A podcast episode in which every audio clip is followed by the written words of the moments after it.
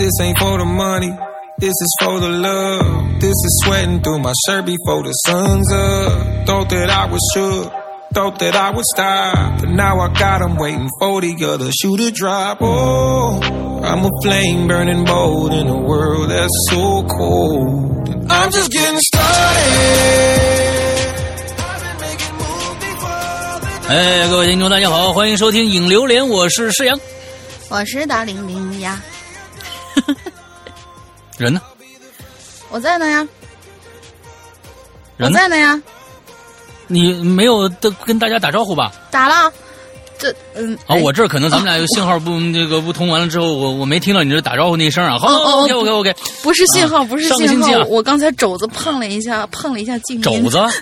哦，肘子不是都 啊，不都东坡了吗？肘子啊，还有肘子。OK，那个那个，完了之后，这个上个星期啊，我们已经经过了一个非常非常啊，怎么说呢，热闹的一周啊。呃，因为这个周四和周五两天啊，这两天真的是忙坏了我们其中的一个人啊，就是我们的这个呃主任啊，我们的街道办主任英子，真是忙坏了。因为这两天呢，我们做的是这个会员的打折的这么一个活动。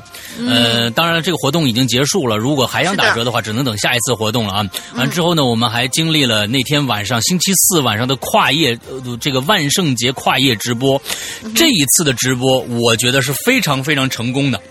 因为大家是随着这几个呃受访者啊，一越往后，尤其是到后来两个，我天呐，这基本上就是含义满满的这这个这个两个采访，嗯嗯、之后嗯看你这现话说的在如，果好像咱们之啊前的那个跨越直播都不成功似的。应该说我们的往年的跨越直播很成功，但这一次我们新的啊尝试了一种形式，没想到啊也是非常非常的成功啊！哦，这样说话更有更更圆滑一点，对吧？好，呃。嗯，对，完之后这这 OK OK，嗯，那对我觉得那因为以前的直播都是咱们自己弄的嘛，咱们咱们两个人讲故事嘛，对吧？啊对啊这个否定我们两个人没关系啊，我们一定要肯定嘉宾的到来啊。这次四个嘉宾啊，非四个嘉宾非常非常的牛逼啊！完了之后呢，但是大家要等到听到这个这个录音的话，我估计要还要等一段时间了，因为我们就是按照这个奇了怪的这个更新的这个顺序一直更新下来，因为我们的那天的第二位受访者是一个连续剧来的，那天他、他在我们的节目上是讲的最后一集，所以如果大家没听到。呃，这个呃，他以前的故事的话，因为这个他以前的故事我们还没更呢，从这周这周三大家就能听到他的故事了啊。完了我说更新连后，大家着放，连着放会不会好一点？没错，没错，要不然大家就根本就听不懂是什么什么意思。嗯所以呢，呃，大家忍耐一下，或者呢想去那什么的话，我们的那个重播还在，大家可以去我们的花椒直播的《洋洋怪谈》里面看一下那天晚上的重播啊。OK，呃，今今天前面只要跟大家说一件事事情，也就是说我们的这个鬼影过去鬼影的 Gusto 的潮牌，现在还在继续，今年冬装啊秋冬季的这个这个潮牌还在继续的预定当中啊。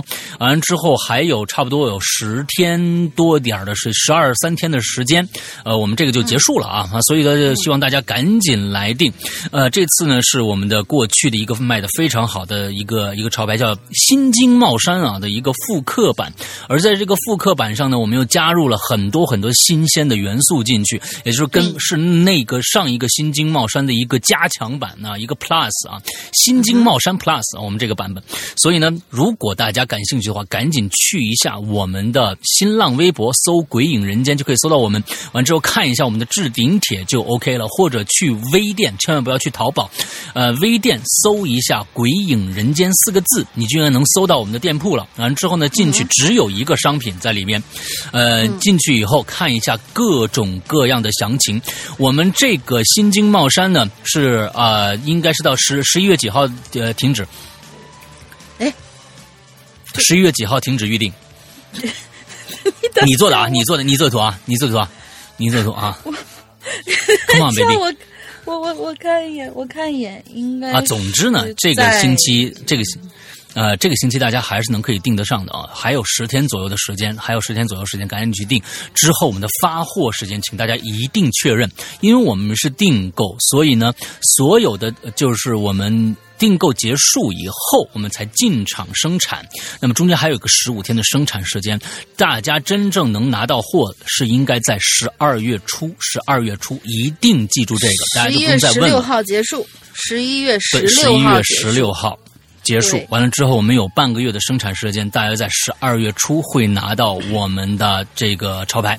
OK，大概是这个样子。具体是什么样的款式，我估计有老鬼友应该不用说了，因为这个当年我们的爆款，那、新京帽衫是我们的爆款来的。这次复刻也是因为这款很多当年没有买到的同学，这个呼声太高了，所以我们做了一个复刻，但是也不是一个呃完全的复刻，而是做了一个这个加强版，做了很多新鲜的东西进去啊，大家可以赶紧去关注一下。OK，大概就是这个样子。我们今天来到呃上个星期的，我作为啊、呃，我我我我作为嗯微店的客服同学，到哎现在我还有一些东西要强调一下，就是 OK 同学们记得一定上来不要就是呃召唤客服，然后我呃比如说我有一百五十斤，然后我有一米八，然后我要能穿多大的，就是嗯。所有的问这类问题的话，我都只能给你回去。现在这儿统一回复一下，你按照我们给你提供的表格，因为这次的表格已经是相当相当的简单了，只需要去量胸围就好了。因为这件衣服它是一个很宽松的那种外套，你们看那个呃、店里模特儿就就也就是石阳哥他穿的那个那个感觉，就他是呃就是哎。应应该是我一米八，哦，一呃米八，然后你的就就你的胸围一米八，七十二公斤左右啊，七啊，十一、七十二这样子。对，它嗯是穿 L 码，然后他大概是一个这样的一个效果。所以你看你，你去对照这个格式上面，它有一个衣长大概是多少，还有个胸围大概是多少，你一定要对照你的胸围。当然前几天就是还是有客户就说，嗯，可能她要给她老公买，然后她老公可能有点肚子，像这种可能就是明显的肚子大于胸围的这种，也许穿起来稍微的有一点点不太。嗯，就是啊可可能有点不太合适，对，嗯。可能可能有一点奇怪之外，嗯。其他的大多数的人，大多数的人，因为你骨头在那卡着嘛，你大多数的人就是正常身材吧，普通身材，嗯。还都是嗯胸围可能大于肚子或者大于胯宽的这一种所以你一定要按照胸围，你要给我提供你的胸围，胸围，胸围，哎呀，说三遍，OK，你不要给我报一下你的体重或者报一下你的身高就 over 了，就就就对对对对对。不是这样子的。嗯，因为因为说实在的啊，就是人类的这个这个这个结构啊，一般都是这个，就要不然就直筒，对，一般就是哎要不然就是哎，要就要不然呢，就是胸围。按说健康人胸围应该比肚子大，对吧？所以我们生产的衣服一般是按照健康人，不是不是健康人，是这个标准就 是普标遍大众准的身身材来做。对，哎，普遍大众的身材。如果肚子太大的话，说实在的，我觉得应该不会有什么特特，除非是特殊给肚子大的人，比如说给我们过去的江主席定做的那种衣服啊，那那裤子应该是弄到到胸口了，你知道吧？那那那个那个那个那个确实是因为我觉得那是一个特殊身材的一个一个穿法，对，所以大家就是说，如果肚子稍微大一点没关系，因为本身就是宽松式的，可能穿上去根本就不显。如果实在太大，跟我们过去江主席的肚子是一样的话，那我觉得考虑一下了，那说不定买回去不合适，因为因为不胸口是可以记得住的。我们节目会不会啊和谐的？你这样子说，我我我说的是实话，我没有我又没有造谣，对不对？我就是啊咱们过去江主席肚子是是大嘛，很多的领导人肚子都很大呀，对不对？嗯啊，对对对，咱们咱们对咱们咱们说的是实话，又不是说给人造谣呢，对？吧啊嗯，你对日理万机，就肚子大，嗯每天坐着嘛，对吧？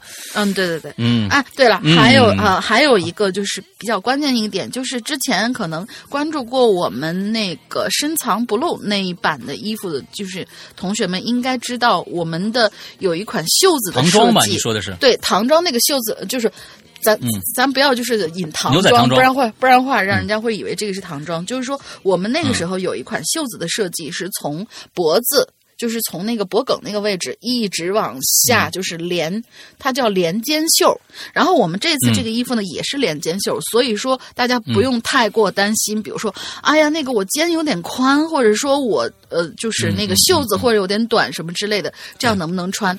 差不多，就还是那句话，差不多的普通大众的身材都是 OK 的，你不用担心这个呃袖子卡在你的哪个地方会卡的不好看或者怎么怎么样，因为我们没有那条袖线，我们是在腋下去缝口的。对，呃，这另外，我们这次的帽衫，其实大家有呃买过很多的帽衫儿，对吧？呃，国外的帽衫基本都有肩的，都有尖的。但是我们这次的帽衫特殊，就特殊在我们是中西合合并的这样一个款式。那中中中式的这个款式，它就是没有尖的，它是整个前片儿后边是一是一大整片儿，它缝合在一起，所以肩膀这一块儿是没有明显界限的。对，没对，有一是明显界限的。连肩，嗯二是盘扣，这都是我们的中式设计的这一部分。至于什么兜帽啊，对对对对还有就是那个收的袖口啊这样都是西式的，都对是。，对对对对，所以非常非常的好看啊，非常的特特殊啊。对，对对对，这也是全球限量啊，就这么几件儿我跟你们说啊，就这么几件儿你们不定可能就没没了啊，就是真的是这样啊。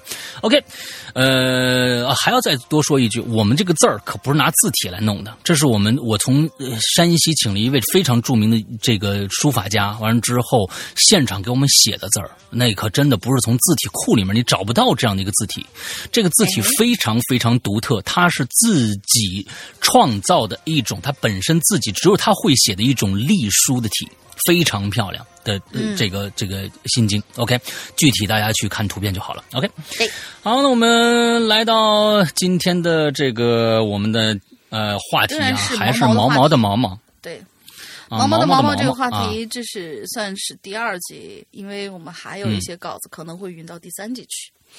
嗯，对啊，看看大家毛毛的看着毛毛，大家对毛毛，毛毛还挺很有兴趣的挺喜欢毛毛。嗯，嗯好吧，好吧，那我们看今天第一个湖边的巫医啊，看看他的毛毛是什么毛毛。嗯，嗯，对。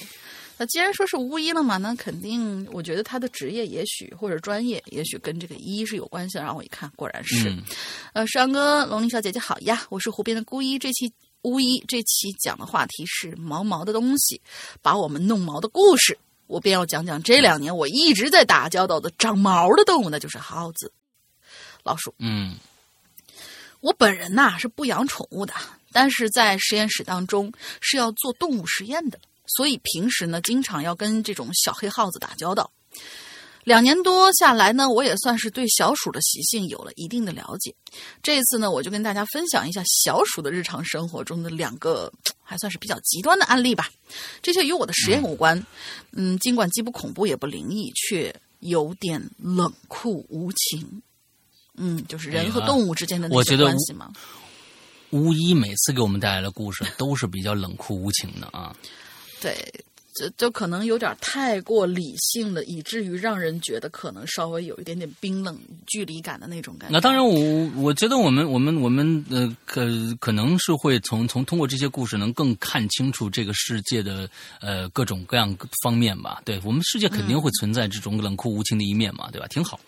嗯，一定是。来，嗯，第一件事情是有一次动物房的老师通知我，我有一只小鼠死了，死因是先天牙齿畸形。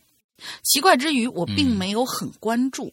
再去做实验的时候，那只死掉的小鼠已经被移走了。后来又过了一段时间，我注意到了有一笼的小鼠，其中一只身材比其他的小鼠都要瘦小，行动迟缓，毛发无光。我就把它抓起来，嗯，发现它已经瘦到皮包骨头，孱弱到无力挣扎。这个时候，我就看到了他露在外面的四四颗上下门齿。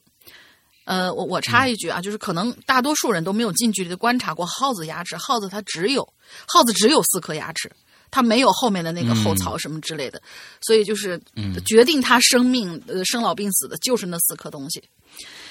嗯，我就这样第一次看到了先天畸形牙齿的小鼠，上下门齿错位，已经没有办法对齐了。那是很长的四颗牙，而这个时候呢，小鼠已经无法闭上嘴。我意识到，牙畸形的小鼠是无法啃咬、无法进食的，最终只会活活的饿死。因为小鼠是啮齿科，所以如果不呃不啃食磨牙的话，牙齿会不停的长长、长长、长长。而鼠粮哦也是、对，是是这样的，是这样的。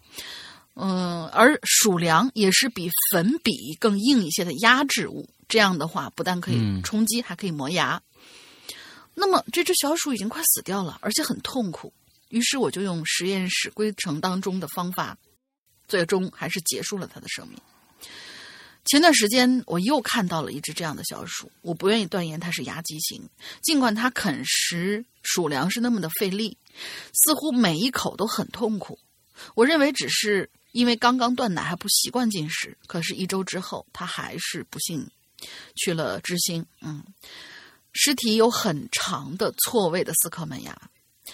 在现代人类社会里，有很多先天不足的人们都可以接受治疗、矫正，或是至少得以生存。但是在动物界中，先天不足也许只有一条路，那就是被淘汰。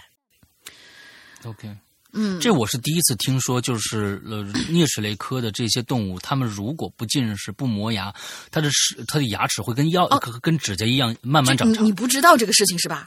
我这我不知道，我这第一次。哦，这个这个确实是，就是你知道为什么有很多好像，好像有很多的那种那种耗子，在尤其是嗯。在、在村儿里面，就是经常会有那什么家属啊之类那种东西，嗯他好像不但去偷吃粮食，他还啃食什么箱子角啊、桌子啊之类的东西，不停的啃东西，嗯。他其实是在磨牙。嗯。呃，如果说是你给他，哦。因为那个粮食嘛，粮食都是那种比较相相对酥脆的东西，颗粒状的那些东嗯西，它吃掉以后，它是可以填填饱肚子。但是如果它不磨牙的话，嗯它就无法吃掉那些东西，所以它必须得不必须得不停的去啃那些东西。嗯，是这样的，是这样的。这样的，OK 对 OK OK，然后他说，第二件事情呢，就是这种事情实际上都算是偶有发生吧。每种动物嗯都有自己的行为特质，小鼠就是一种极度缺乏安全感的群体，因此它们对嗯外界的干扰很敏感。俗话说“虎毒不食子”，但是老鼠不是。鼠类的繁殖能力极其的强，实验用鼠从受孕到生产只需要三周的时间，一次能生十到二十只不等。出生之后六周就可以进行交配了，然后这样周而复始。因此，在以量取胜的特质之下，在自身感受到生命威胁或者饮食缺乏的时候，一些母鼠就会选择吃掉自己的幼崽，保持自己可以存活。呃，这个在我家也也也发现过，嗯，这个不不不奇怪，其实，进而在未来有机会再次繁衍。而在动物房里，被小鼠视为威胁的事情可以有很多，比如说偶尔的噪音、同笼的小鼠的干扰、饮水不足以及未知的原因，都会触发这种吃宰行为。而事实上，鼠粮和水源并不缺乏，动物房也很安全。这些行为只是源于他们的本能。时至今日，我依旧觉得很唏嘘。诚然，我们不能用人类的道德观去评断动物。人类似乎也已经远离了残酷的自然法则。然后，不要忘记，生存依旧是动物的第一原则。好啦，分享之余对，好啦，分享之余，我还是想向所有的实验动物致敬，他们的牺牲一直都在推动着医学和生物学的发展和进进步。嗯，而我也希望自己的学习和工作将不会辜负他们对科学的奉献。嗯，引用纪伯伦的《先知》这一文中的一段文字。现在宰杀你的力量也将宰杀我，我也将被吞噬。将你送到我手中手中的那条法律，也会把我送到更强者的手中。你我的血液都只是灌溉天国之树的枝叶。嗯，诚然，动物实验是不可避免的，因此我们要更加尊重生命，感恩生命。嗯，没错，没错。我们这个嗯老鼠说是四害，对吧？那其实，但是实验室里面，如果对实验室里面如果没有没有这些小东西的话，很多东西都不能用于临床的。嗯嗯嗯嗯，对，其实就是我们我们对于这个实验室里各种小动物完了之后的一些说，我们现在好像说啊，是是我们像这个他们为了我们奉献了生命，其实是我们强加于他完把他的生命夺走的这样的一个过程，其实对吧？嗯，呃，也是。是跟这这个这个说的就是，呃，你将你送到我手中的那条法律，也会把我送到更强者的手中，就是这这个意思。呃，哪一天人类变成更强者的手中的试验品的话，我们我们的命运其实跟小白鼠是一样的，对。嗯，所以我们要我们要珍惜生命，对。啊，对 对，我们要珍惜生命啊！啊，珍惜生命珍视我们生命中的今天晚上出去嗨一条生命啊！我要拿把蟑螂当宠物啊！啊这太可怕了。真有人把蟑螂当宠物，就现在养那种美国大脸的太多了。嗯，咦，嗯，好吧，好吧咦，凌波粉儿，嗯，凌波粉儿啊，好像只有这个凌波粉儿，看来是这个啊，一位的粉丝福福音啊啊，对，嗯一位的粉丝啊，两位主播好啊，我是凌波粉儿。去年的一字诀险留过一次言之后又沉底儿了，本来呢想着抽时间呢录几个故事讲给你们听的，无奈呢这一年我经历是考研、找工作、啊，跟随项目到各种各地的奔波、谈恋爱、分手，很多说哇你你太充实了，不用给我们留言，忙你自己。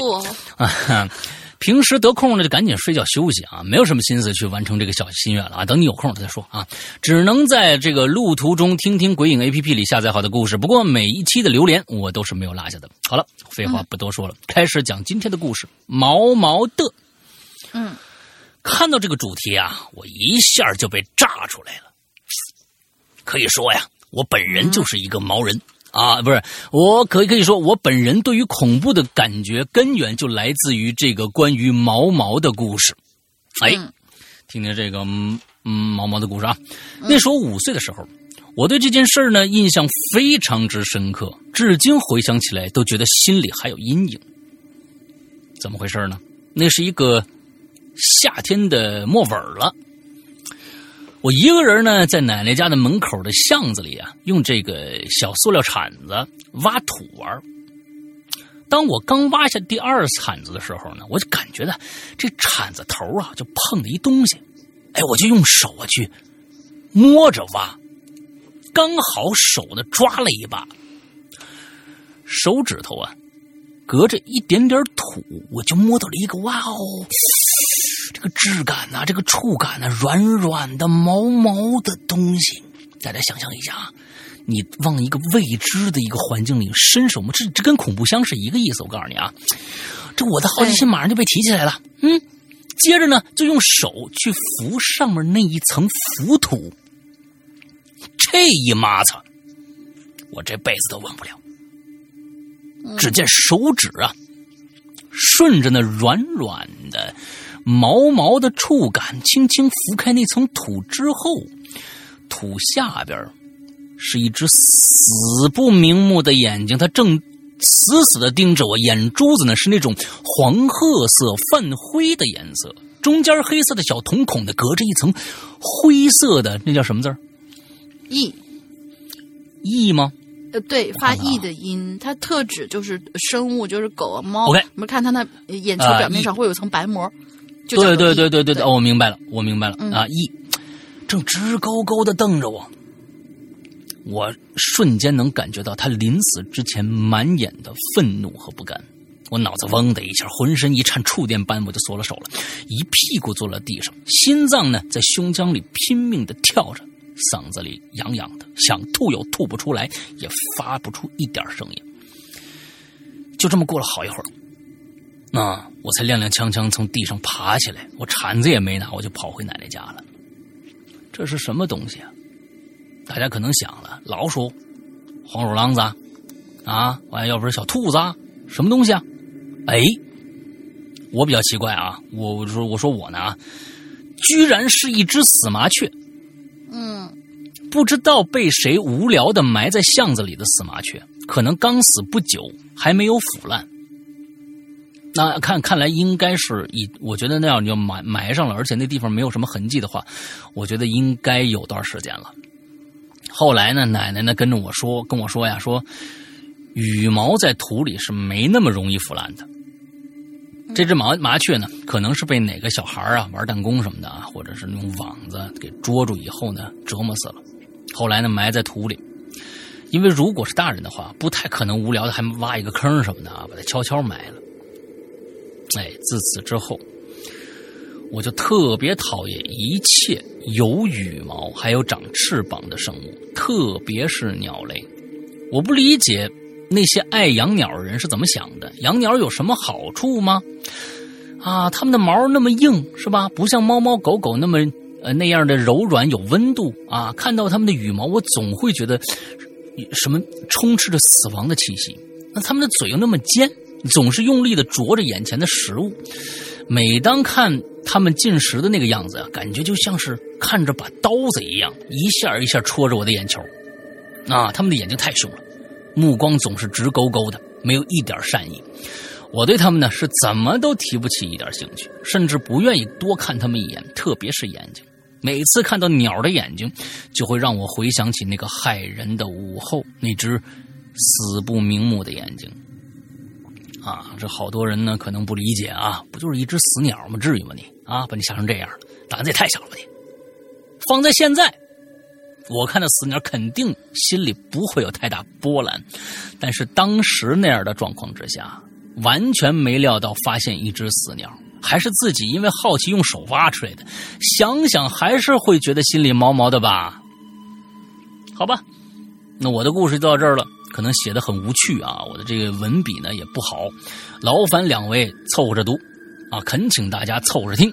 愿二位主播万事顺意、平安幸福。我以后呢还会冒泡的，打算呢等我工作稳定以后，一定挤时间把之前那个小小愿望给补上。哈哈哈哈！好，等着你来啊！我是觉得呀，这个东西啊，怕什么东西啊？对于人来说，尤其是这个东西，其实活着的时候还好，一旦他死了以后，不知道为什么他就会。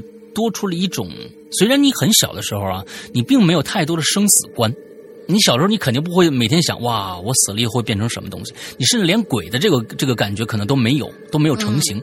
为什么地上有个死的东西你就不敢过去，你就害怕？这个东西其实这就是人人人类的本能。我觉得，对我就是一个本能。嗯，我小时候也打过麻雀，那我们那时候更呢，我们那时候麻雀还是四害呢。那个年代没有没有这个，呃，任何的这种所谓的这科学知识吧？啊，就是不不知道为什么麻雀就变成四害了啊？麻雀、老鼠，还有什么还有什么呢？反正四个东西啊，反正四害没有，好像不是蟑螂，蟑螂都不算。完了之后就变成四害了。什么臭虫？还有啥来？当时是真的是见着这个蟑螂，不是蟑螂，你看就给我带跑了你。嗯，见着麻雀就打，见着麻雀真的，每个男孩子手里面那时候拿个弹弓啊，真的是非常非常正常的事情。每个你你要那男孩子，你你手里没弹弓，你都不算是，你都不算男孩。所以我们那时候都每人带一个带一个弹弓，真的，老师也不管，他们觉得很正常。就是那个时候确实安全意识也低。哎呦！我是亲手打下来过一只麻麻雀的，但是我打下来以后，我就觉得我错了，我错了啊！我真的，我就看着它被打下来，一个一个翅膀上已已经流血了。那个时候，我第一次觉得我是我这样做是真的实实在在是不对的。当时我爸的教育方法就是说：“你，我跟你说，这个麻雀，麻雀是什么呢？麻雀非常的倔强，全世界这这个倔强动物前几名就有麻雀。你把麻雀抓着以后，你想养它是养不活的，它完全不进食，完全不喝水，最后饿死。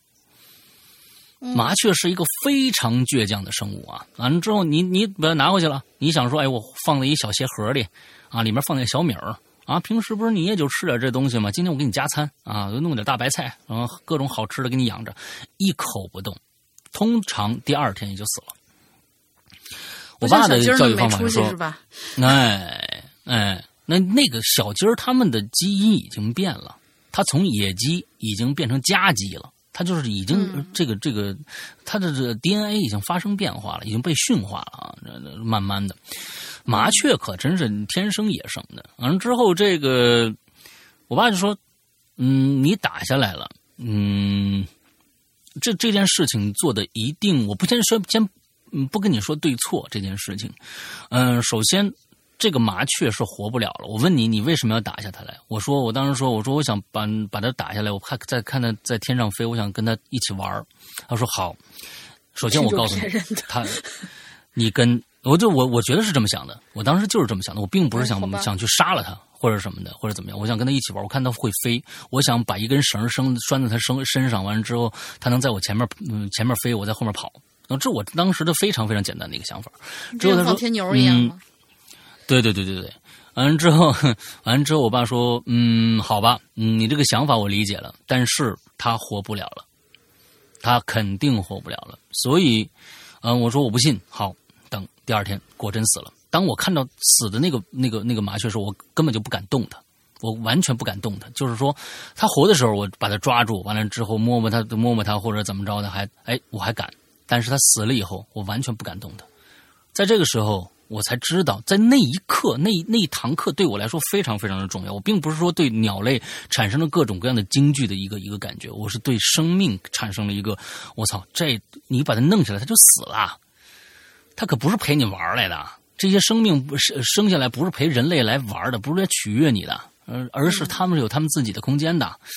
从那一刻，那个那个那件事情也是跟麻雀有关，但是对我的，我觉得从小到大对我的影响特别特别的大。那个是我第一次算是杀生啊，自己啊，那时候我应该是七八岁的时候，七八岁，嗯，所以这件事情对我来说，那挺挺那什么的。所以大家现在可能对于对于有很多的网上看着都是小学生、嗯初中生什么的，嗯，竟就是什么虐待猫、虐待狗。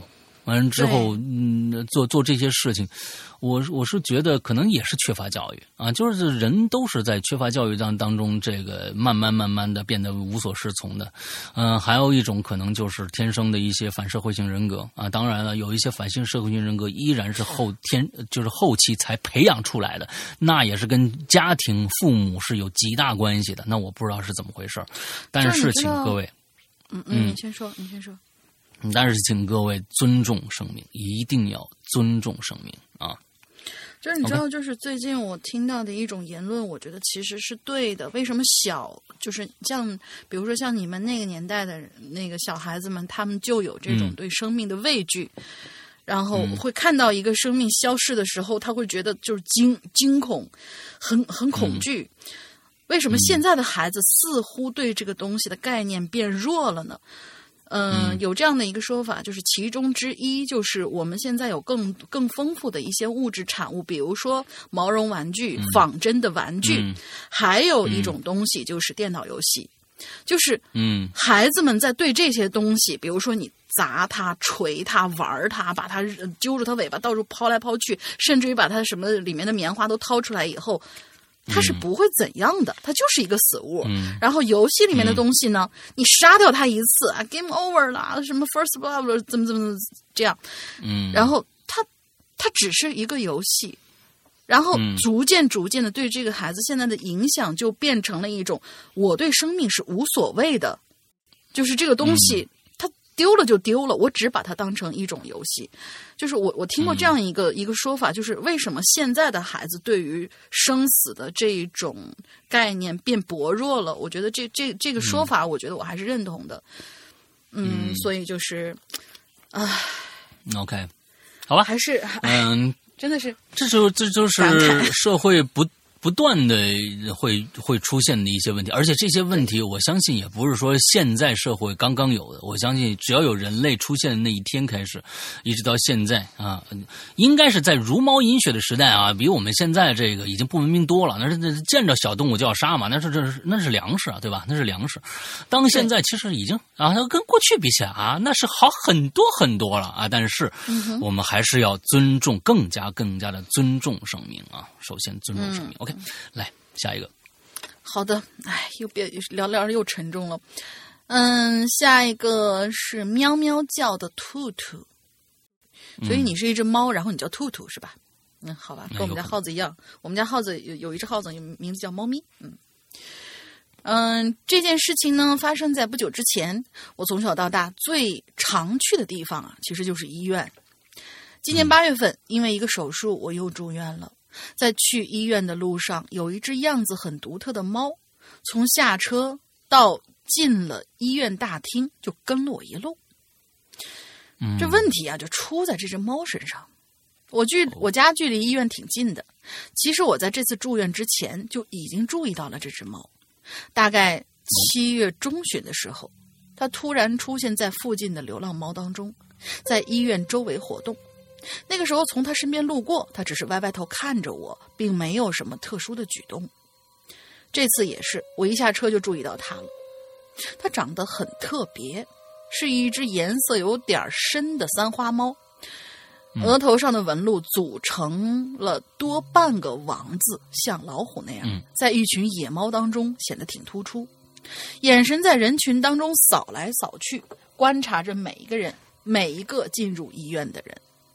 看到我的时候，他好像发现了什么一样，就朝我跑了过来，一路就跟着我进入了医院。我进了医院，他还蹲在玻璃门外面，一直看着我，直到，呃，一直看着我，直到后来被人群挡住。我不知道他为什么要这么做，但是很久之后，我好像想明白了，然后我就出了一身冷汗。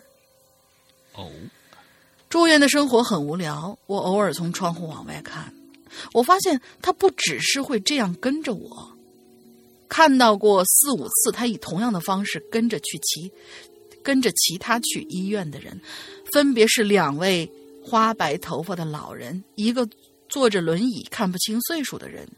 反正基本上不是老者，就是看上去病得很重的患者。还有一次例外是跟着一位从医院走出来的人。这个人我认识，是我的一个病友。我上次住院的时候就住在我隔壁，比我情况好一点，经常带着糖来给我来到我的病房找我玩。这次我回来住的病房离他距离比较远，他情况好转，刚好在我入院的当天是可以出院的，还特意。找找到我道了别，我恭喜他终于可以回家了，然后就扒着窗户看着他走出去。可没想到的是，这只猫也跟了上去。而我更没想到的是，这是这是呃这次会是我们见的最后一面。他回去之后没几天，半夜发病，心脏骤停，就去世了。哎呦，我住在。我住的一间是双人病房，另外一张床空着，只有我一个人住。我认床，一般前几晚没有药物作用的话都很难入睡。半夜迷迷糊糊的时候，我好像听到了猫叫，不知道是不是在梦里，隐约就瞄到那只猫蹲在旁边那张空床上，我却一动都动不了，连眼皮也只能保持在微微睁开的状态。我感觉喘不上气，胸口很闷，肚子里翻江倒海。也不知道这个状态大概持续了多久，我我的监控报警了，有医生和护士冲了进来，呃，我估计是操作了一番吧，一切才恢复了正常。我终于可以动了，猫也不见了，可我清楚的看见旁边那张空床上躺着一个人。护士和医生走出房间的时候，天还没有亮，整个过程好像没有一个人发现那张床上。还躺着个人，我待在床上不敢动，也不敢出声，往旁边一瞄，那个人还躺在那儿。我怕的不行，尽量往一边靠，不去看那边，睡不着，也不敢乱动，不敢发出声音，而且我偶尔还会听到猫叫。就这样。熬到了天亮，护士查房，我战战兢兢的在旁往旁边床上看，那张床上终于空了。第二天白天，我开始发烧，整个人迷迷糊糊的。到了第三天凌晨，开始出状况。本来定在八月底的手术，只能提前进行。我听医生说，我大概是从第二天下午就没有意识了，总共昏迷了四天，不知道下了多少次病危。医生都觉得我能挺过去，几乎算是一个奇迹。在此期间，我也分不清楚幻觉还是真实。我好像看见了自己的手术过程，就像做梦一样。我看到周围的一切都是蓝绿色调，看到了我身上盖着单子，躺在手术台上，医生护士围着我。我看不清自己的脸，但是直觉感觉那应该就是我。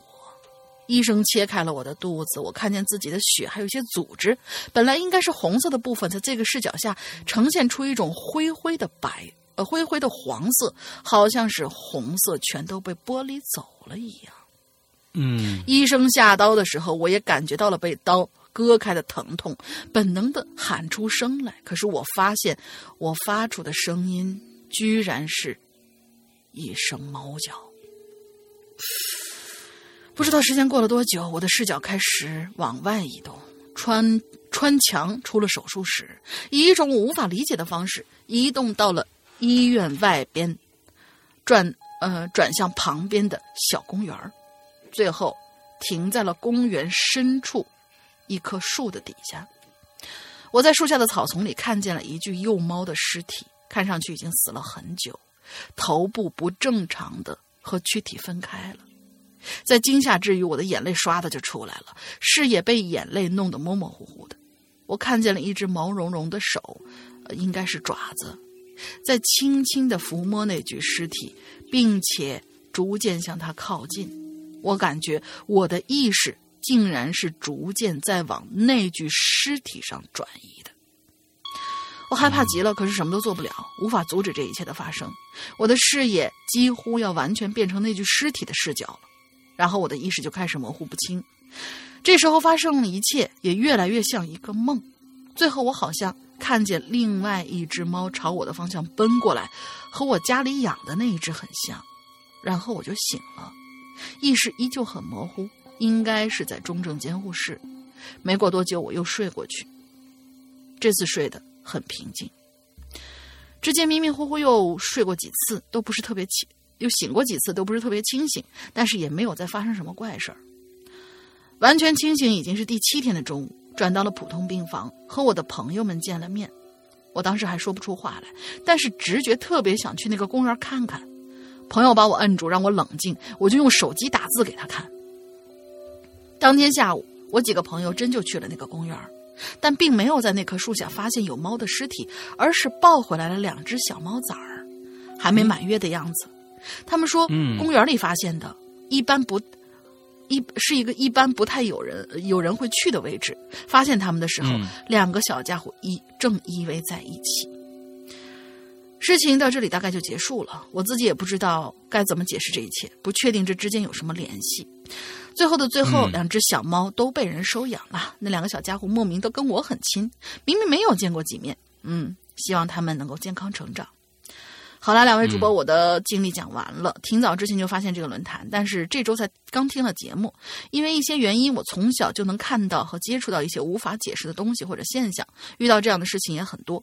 听完这周的留言，就匆匆忙忙跑来留言了。很抱歉，我不太会写东西，不知道有没有把事情讲清楚。我觉得他讲的很清楚，对，而且故事也很他的这个。嗯，他的这个经历啊，特别像我们在上周的这个呃跨越直播里面第一位受访者，也是一个全新的受访者啊。我们的转世飞天给我们讲他自己的榴莲里面的老朋友，但是奇了怪了，他是第一次来。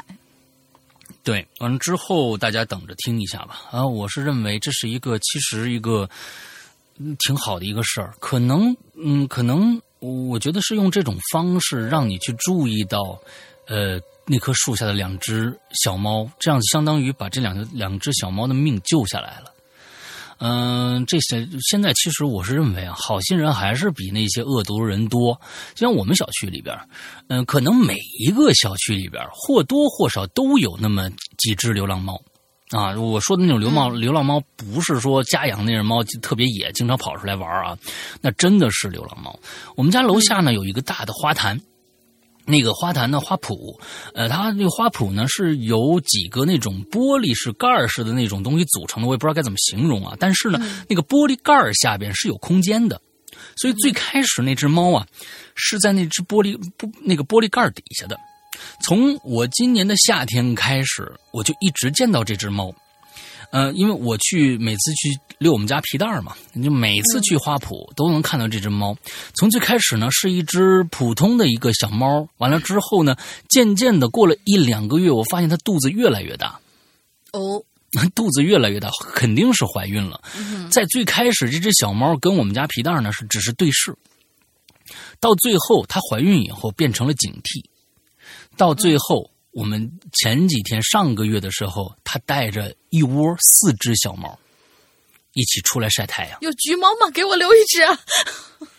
呃呃，我没注，没有没有纯橘的，没有纯橘的。完了之后，随便说说，是一只三只猫，它是一只三花，它是一只三花。大部分三花之后呢？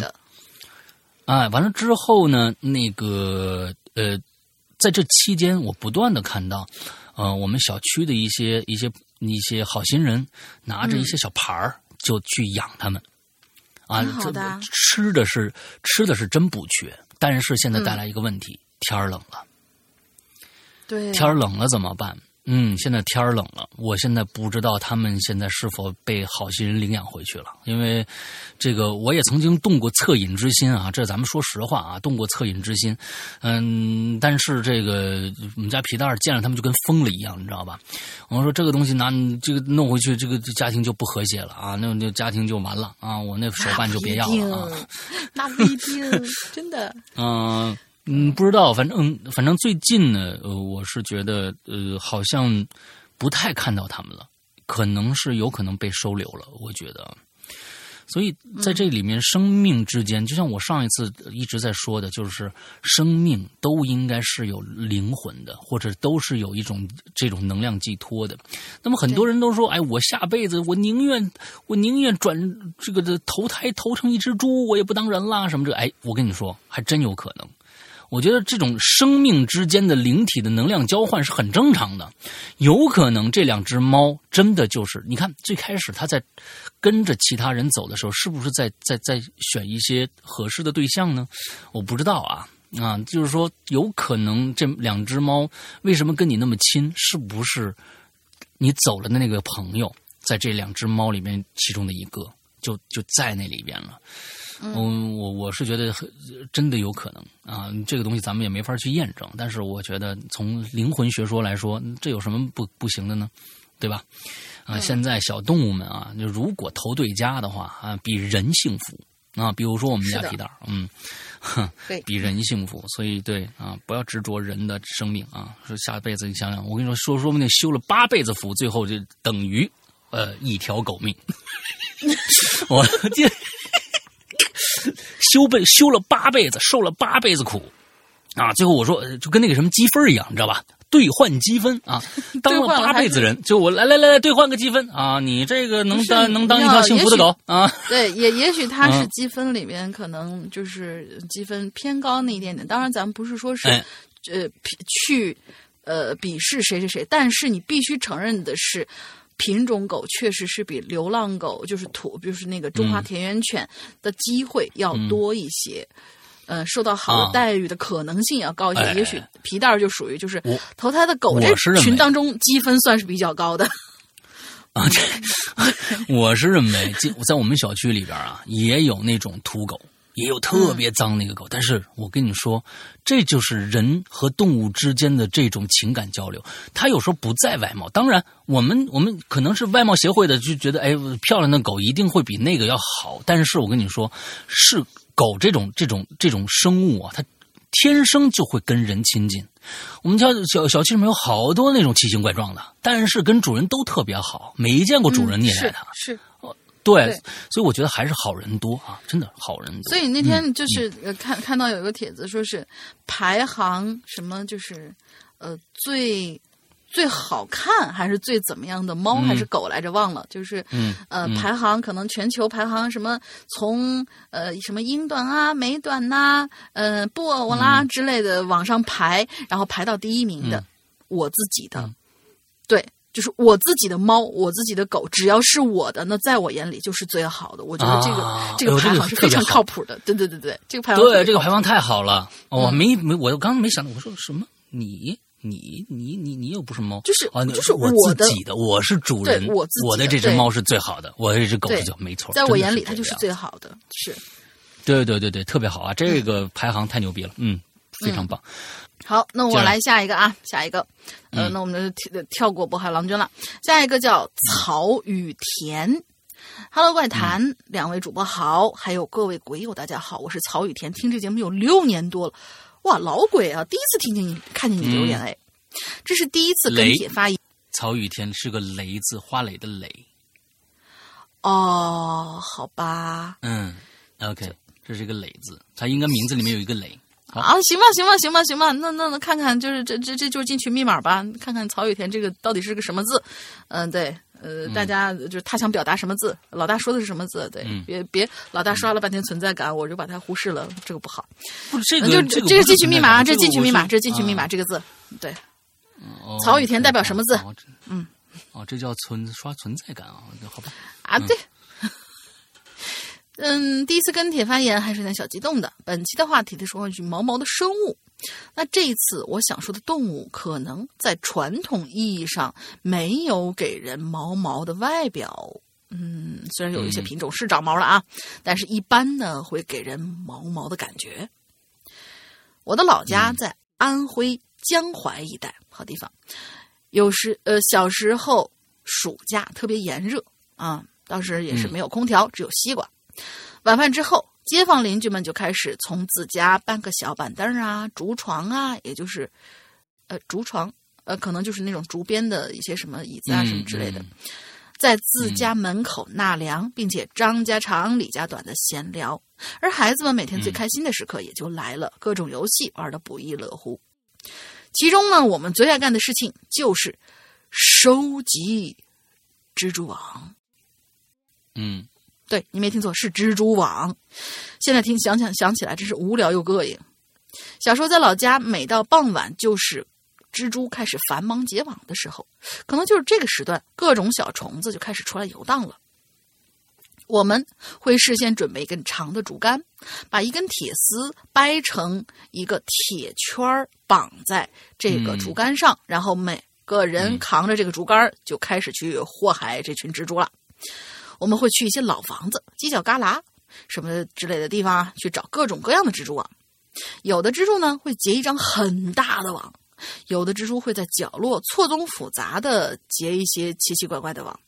是把圆环伸过去，来回搅拌一下，蜘蛛网呢就会粘在这个圆环上，然后有一些蜘蛛就会跑掉，有一些可能就会留在圆环上，最后在圆环上会粘着厚厚的白色的丝网，而且黏黏哒哒的。在天还没有完全黑下来之前，在路灯下面有许多蜻蜓聚集飞翔的地方，用这个带有厚厚的蜘蛛网的圆环挥舞几下，哎，就可以粘到蜻蜓了。然后取下蜻蜓来玩儿，哎，现在觉得呀有点残忍啊，伤害了蜘蛛，也伤害了蜻蜓。或者呢，我们会隔日两种都是这个益虫，益虫对，两种两种都是益虫，嗯，对。或者隔日我们会带着杆子，在大中午的时候去粘知了猴，呃，知了，嗯，反正就是手握着这个蛛网杆啊，昆虫到处粘，特别开心。我呢，一般玩累了，回家以后就把蛛网杆放在自家房间靠着墙，感觉那就是自己的珍贵武器呀，要随身携带。嗯，但是有那么一天，可怕的事情就发生了。这是一天下午，像往常一样出去玩累了，回家准备休息，就把我这网杆倒在墙上，上铺睡觉。就在睡意朦胧的时候，忽然呢就觉得有蚊虫什么的飞来飞去。嗡嗡的那种感觉，这种感觉在夏天啊比较常有。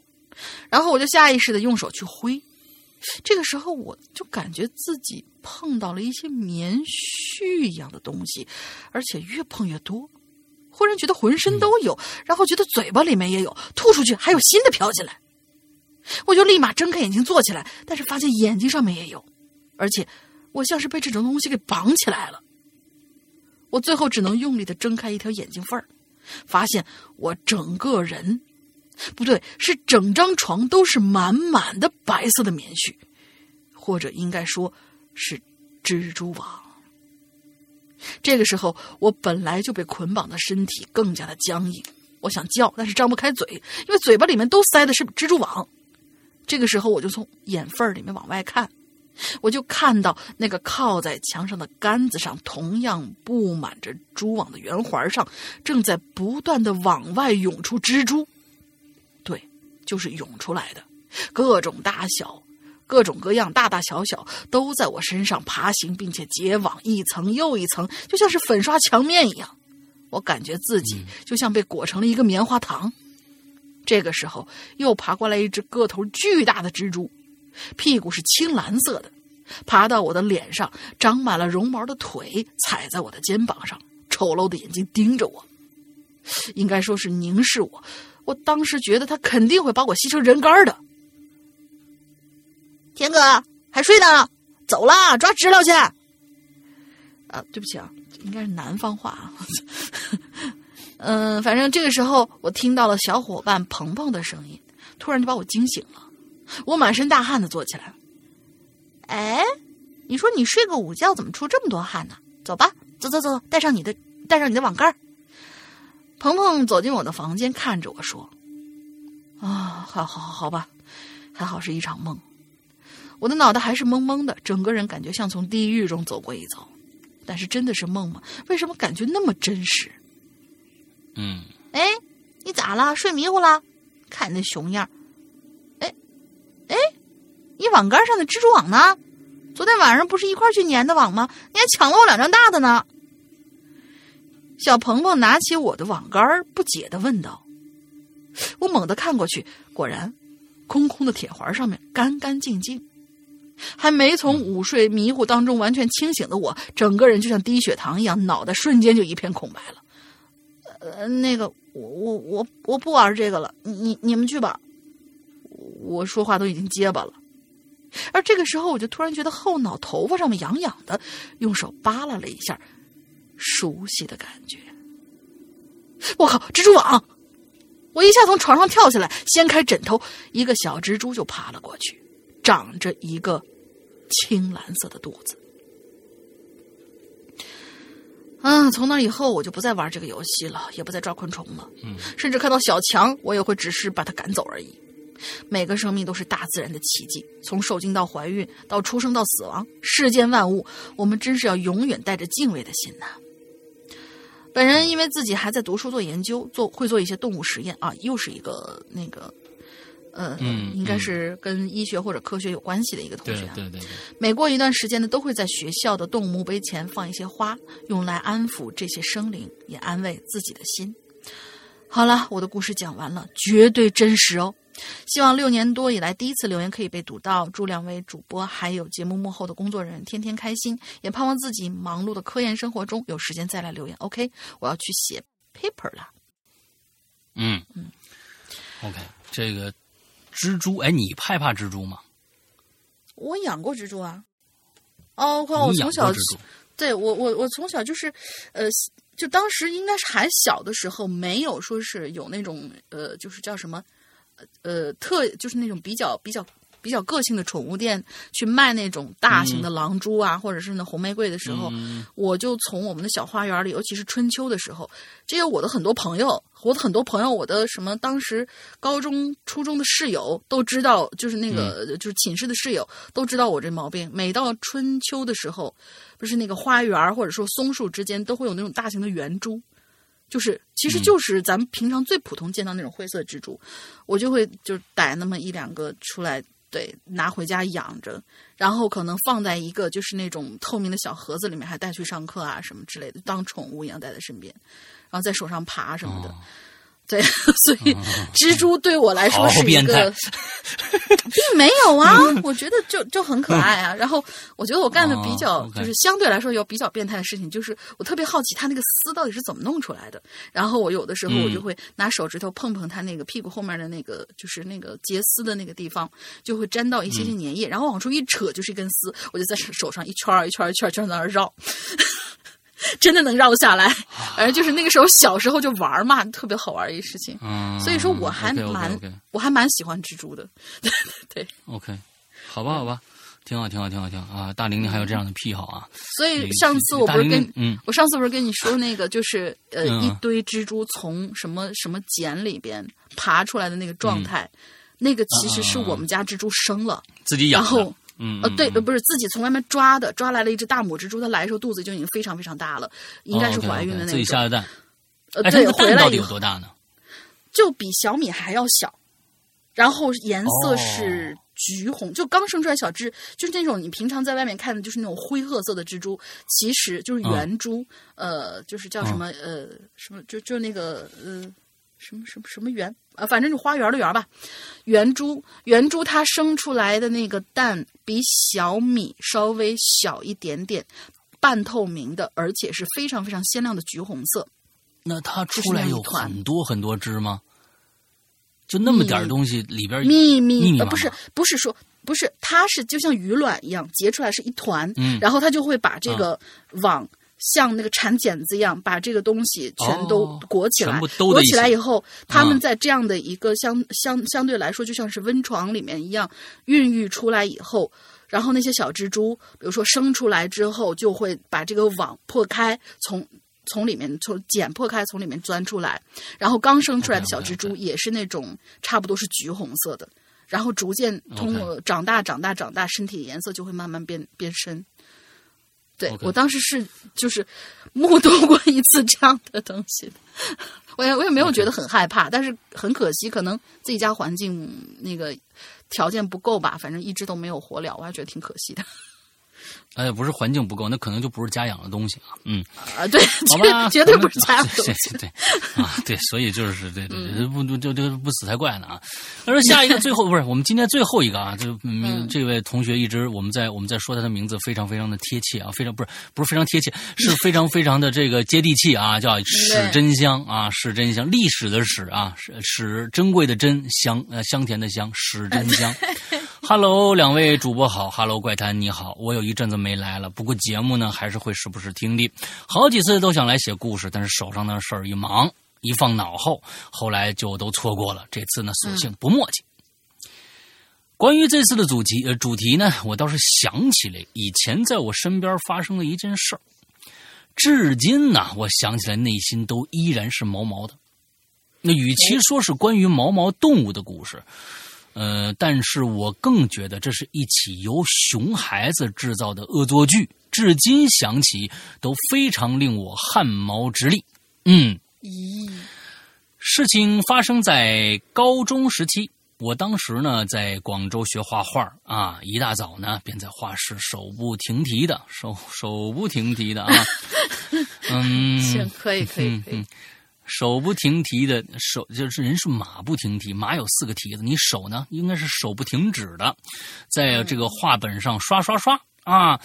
美术特长生应该都会经历这样的日子，日复一日的每天都在画画，只为了能离这个梦想更进一步。不知不觉的便到了中午，按照惯例呢，啊，也是应该出去吃饭了。嗯我当时啊，我记得是去了一家这个汤粉店，跟往常一样，点了一份汤粉啊，奢侈一点呢，想享享受一下的话呢，就多点几根这个烤肠加餐。嗯不过当时啊，能吃汤粉也很不错了。很多同学呢，吃个面包或者这个一罐什么八宝粥啊，就在这个画室继续奋战了。嗯，我呢记着当时正在吃我的粉，店里的这个电视呢正在播放一个儿童节目，叫《熊什么什么》三个字儿的，反正大家一猜就能猜出来啊。嗯我呢也就边吃边看，仔细分析这动画里这角色的用色呀，啊，场景构图啊，跟人物大小比例之间之类的这些东西。当时呢，我餐桌旁边啊有四五个初中学生，也是在一起吃东西，应该是刚放学的，所以呢我就没什么奇怪的啊。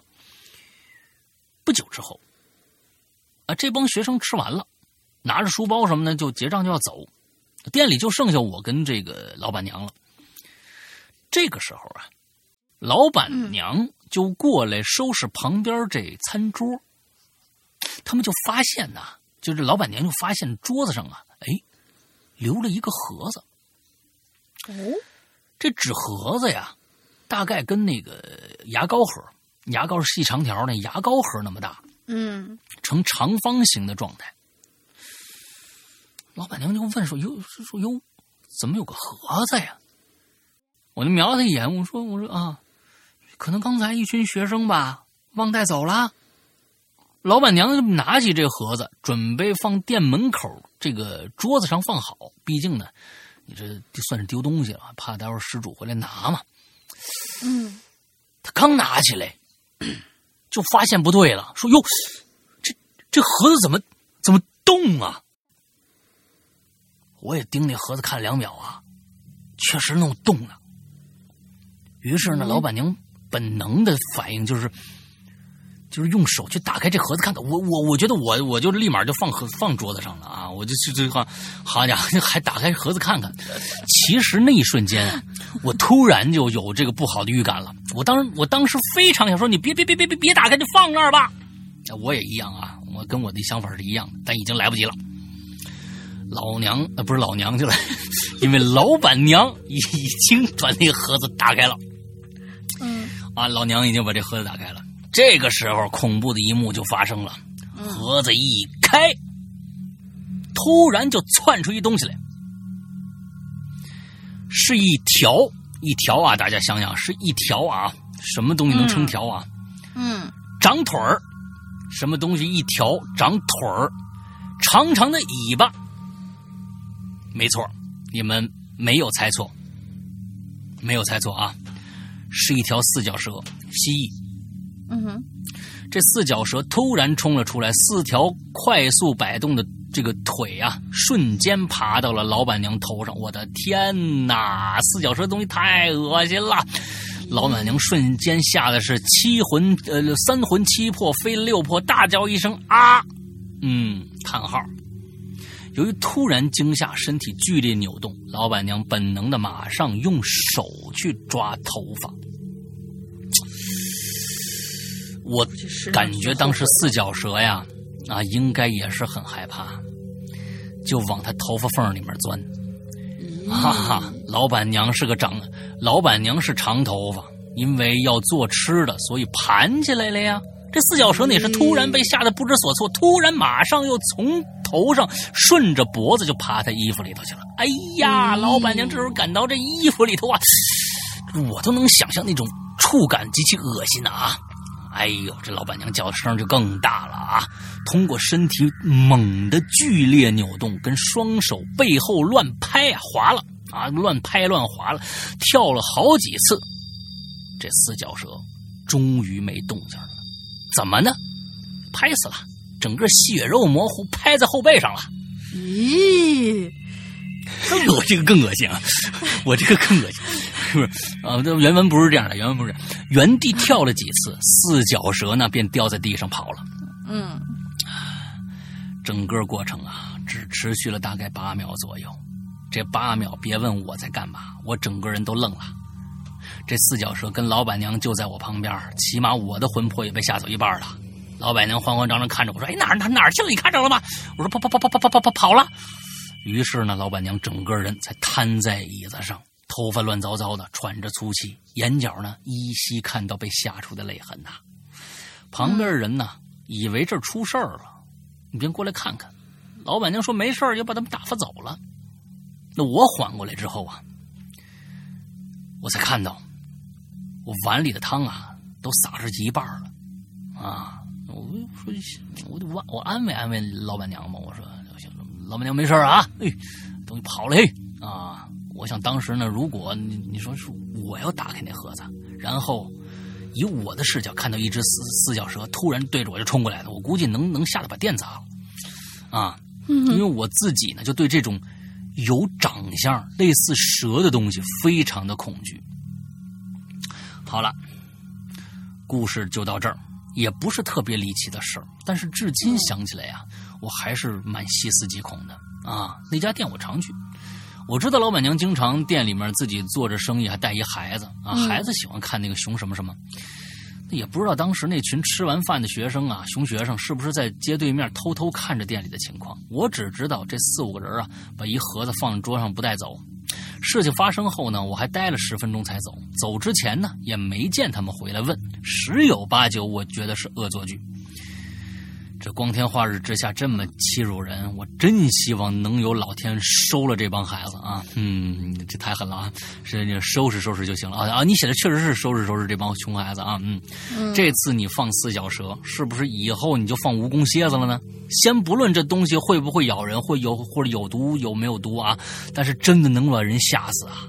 万物皆有灵，最毒不过人心呐、好好对待这些动物吧，善恶都取决于我们自己。我自己也养了一条小傻狗，那狗啊，真的是最亲近我们的动物了，永远都是这么的真心待人。文末附上我们家傻狗照片，让各位大爷看看这长相，也讨个乐吧。嗯哼，呃，说到就说到这儿吧，以后有缘呢再续啊。之后呢，呃，祝愿怪谈往后的日子里面芝麻开花，节节高啊。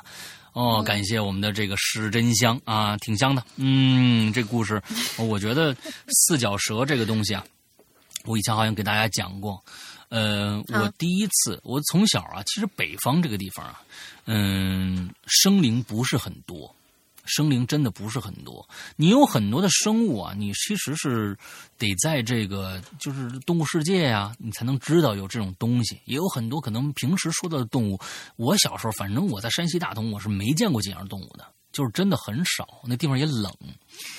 我第一次见着的这个小动物，我就是一直听说啊，我觉得这种动物特别特别的这个就是呃厉害，从小就听说这种动物什么呀？壁虎也是四脚蛇啊，也算是四脚蛇之一啊。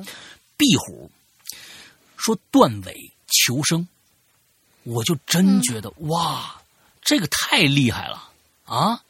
但是我什么时候见到第一次见到壁虎呢？其实应该算是我在小学二年级了啊，二年级，小学二年级第嗯一次见到这个壁虎，在哪儿见着的？哎，这个地方啊，是这个河北省啊，这个承德市啊五烈河旁边的一个小旅馆，记得非常非常清楚。小旅馆不是宾馆，我小时候八十年代初全是那种特别特别就就就招待所似的那种啊，特别破烂的。我们什么呢？一帮人出去旅游，啊，厂子里边组织出去旅游。我我父母带着我就去承德了，第一次去承德、啊。那当时那北方那附近，你去哪儿？也就是去去北京啊，去承德这种地方去玩玩啊。完了之后，哎，外八庙什么的玩完了，那天晚上特别累，我回到家里边，我就坐在那个窗户那儿。这个时候啊，当时纱窗，夏天，嗯，窗户旁边就爬过来一只壁虎。嗯，那是我第一次见到，我伸手就上去按住人家尾巴了，就是我想试试看，我想试试看能不能断尾。你猜怎么着？好吧，你你猜怎么着？过来咬了你一口，没有，真断尾了，呃，而且那个尾巴在在在窗台上扭动了很长时间。那是啊，当时那是真的，当时把我吓得一声尖叫啊！嗯哈，一声尖叫，我说太可怕了 啊！对对对，就跟那个就是那个叫什么来着？呃，哪吒里边哪那个吒里面那个那个 又来啦 嗯，对对，那那那对，啊，一那个壮汉啊叫了一声，完了之后，我妈说干嘛呢？他们就说你这个就不对，你干嘛呀？让人弄的？我说还好，人没死，啊，人家是就是挣脱了，过几天尾巴就长出来了。所以这个东西啊，有的时候这个四脚蛇呀，说说就跟我们完全是跟我们两种生活习性的东西啊，你真的。呃我我觉得四脚蛇什么冷血动物之类的，我我觉得我看着它我不会害怕，但是我绝对敬而远之。嗯我是认为那是一个，那是一个，你不认为那些生物他们的眼神是藐视人类的吗？我真的觉得那些生物是藐视人类的眼神，不是就是说我，你像狗狗狗这种，它是跟你友善的，它是跟你交流的，它是跟你好像平级的或者是怎么着那种的感觉。但是有一些生物，像一些动物，像像像一些昆虫和一些冷血动物，它们的眼神绝对是高于你的，他们是藐视人类的。因为我觉得，只要他们小小小咬你一口，你就你就闷得儿密了啊，你就完了，就就就所以说，真的，小的时候我在海南见到四脚蛇特别多，雷公马，我估计那很多大大家很多人知道，就就是海南人，如果现在有听节目的，一定知道雷公马是什么东西。雷公马变色龙来的，也草丛里也有变色龙。哦雷公马完了之后加上四脚蛇，那种四脚蛇是那种全身是有三四种颜色组成的，嗯、那个橘红色、绿色、蓝色、紫色，那种那种长条四脚蛇满地爬。我天哪，那个东西我看着我绝对敬而远之，绝对不敢过去招它的。我都觉得它肯定是有毒的，你知道吧？但是可能是没毒啊，没毒应该是。对，颜色鲜艳的，一呃般情况下都会危险。这个是小时候就听到的一些科普。嗯，嗯对对，所以请大家还是尊重生命啊，离那些你不认这个对你跟你的这个生活离得比较远的这种生物啊，你也搞不清楚人家有毒没毒的，你就放人家一马，好好让人家活着就得了，好吧？像我小时候那种对待小动物那种，我跟你说啊，你你玩一次也就这一辈子也就不敢再玩了。我跟你说真的，我是我是再也不敢玩了，这太可怕了，那那尾巴扭的在那儿，现在想起来哇，太太太好，嗯。嗯，不敢再弄了啊！那说，所以说，你看，做恐怖故事的人，胆子一般都很小啊，嗯，这个 啊，要不我做做不好，恐怖故事人啊胆儿大。啊，胆子都很小，嗯，对我对动物这个这个确实是啊，有一些尤其尤其昆虫和冷血动物不敢，嗯，我我是我是绝对不敢招惹的啊，也不敢养啊，也不敢养。没错，嗯，OK，我们今天故事已经结束了。刚才大玲玲已经说了我们的进群密码了啊，中间说的啊，大家就可以去找一下啊。完了之后，那我们最后再来聊一下我们的这个会员制啊。那会员上个星期打完折了，当当天其实是把英子已经累坏了，你们知道吗？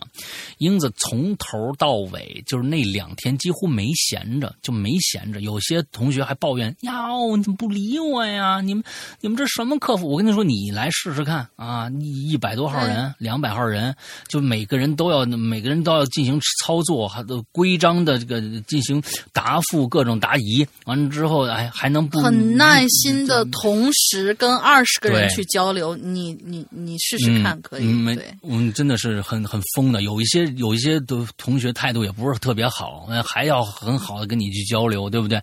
那这这这这个事儿就是人家，呃，英子已经真的是累坏了啊。完了之后，那个我在这儿不行，我就必须要给给英子说说说几句我们呃那个那个。呃，英子的这个自己在做的一个事业啊，人家自己在做做一个事业。如果大家有这个文玩，还有玉器啊，还有什么串儿啊，什么这些这些东西的需求啊，可以去加一下这个英子的微信啊，微加一下呃，幺五对，零加一下零英子的微五幺信。幺五零零五幺七零八七，幺五零零五幺七零八七。哎，加一下这个微信啊。对，听起来很像是电话号，但它不是电话号，它是那个微信呃号，不是电话号和 QQ 微信号，对微信号。嗯，QQ 和微信都是 OK 的。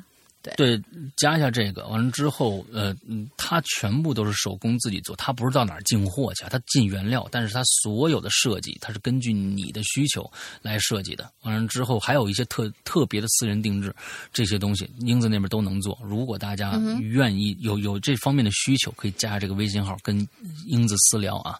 哎，这我就必须要给给英子做个广告，因为人家这个好像，这两天累坏了，真的是啊。接着说我们的会员啊，我们会员这个嗯嗯，现在又有一大批的新的会员进来了啊，完、之后可能已经看到了我们会员的这个大量的。嗯，我不敢说海量吧，但是一时半会儿你是听不完的这些内容。我们的会员呢，只有在我们的 A P P 里边才有啊。完了之后，这个安卓的和苹果的都有啊。苹果的下就是正常的下法啊，App Store。完之后，安卓呢，如果在你的手机客户端里边的自带的商城里面没有的话，请大家去下载一个 A 一个另外的一个商城，叫豌豆荚。豌豆荚商城下了以后，里边绝对有我们的 A P P，搜索“鬼影人间”还是我们以前老名字“鬼影人间是”的就可以搜得到了。当然，这个我们 Hello 怪谈的名字可能过一段时间也会跟我们的 A P P 同名，但是现在大家还去搜这个呃这个“鬼影人间”。之后，大家其实对于安卓用户，如果你有支付宝的话，就可以直接在 A P P 内付费了，就直接点那个购买会员就可以了。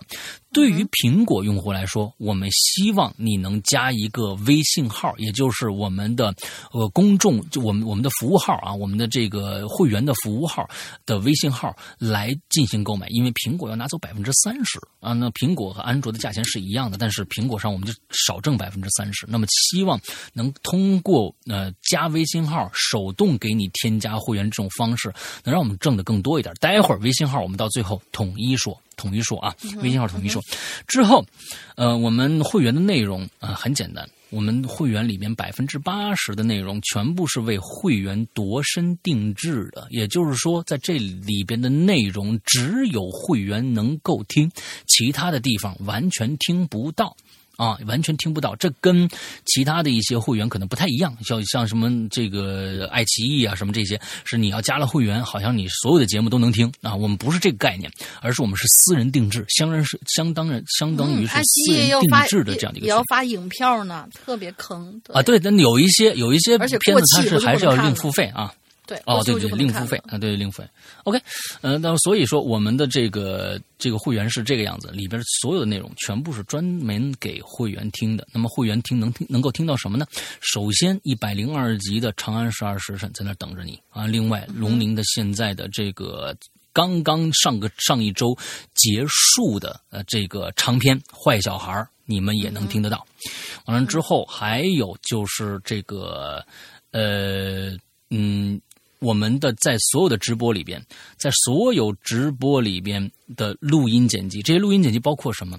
高智商犯罪三四两部。高智商犯罪三四两部之后，还有这个什么啊？屌丝道士一到六卷啊，还有十四分之一全本啊，一一共五季啊，一共五季的全本。嗯，还有各种各样，比如说什么失踪啊，不是不是是是这个这个这个这个这个失控啊，还有很多故事吧啊，都在我们的会员专区。同时还有我和大玲玲的专区，每个星期跟大家介绍一些值得去看的电影、游戏、音乐。完了，还有一个怪藏的一个专区，我们会。集合一些短篇故事，每周发放一期。像这样的故这样的一个一个排列的话，在每一周会员专区里面的内容是日日更新，每天都有新内容更新上来，所以是一个非常非常超值的会员内容。而且，如果你加了一年会员，第二年你不想续了，没关系，你这一年的所有在这一年内发布的所有的故事，你全都能。一直听下去，它不是一个到那个时候就结尾了，你永远听不了了，不是，是永远都可以继续听下去。你不付不不继续费会员都可以，大概是这样的一个状态吧。OK，那么也就是说，接下来我要说一个微信号，呃，鬼影会员全拼，鬼影会员全拼这样的一个微信号，大家记一下。不管是你想没有支付宝，想用微信的方式购买我们的。呃，会员也好，还是想通苹果那边想让我们多挣一点呃，这个来加我们的号也好，或者你已经购买了会员，想进入我们的微信的 VIP 群也好，都加这个微信号。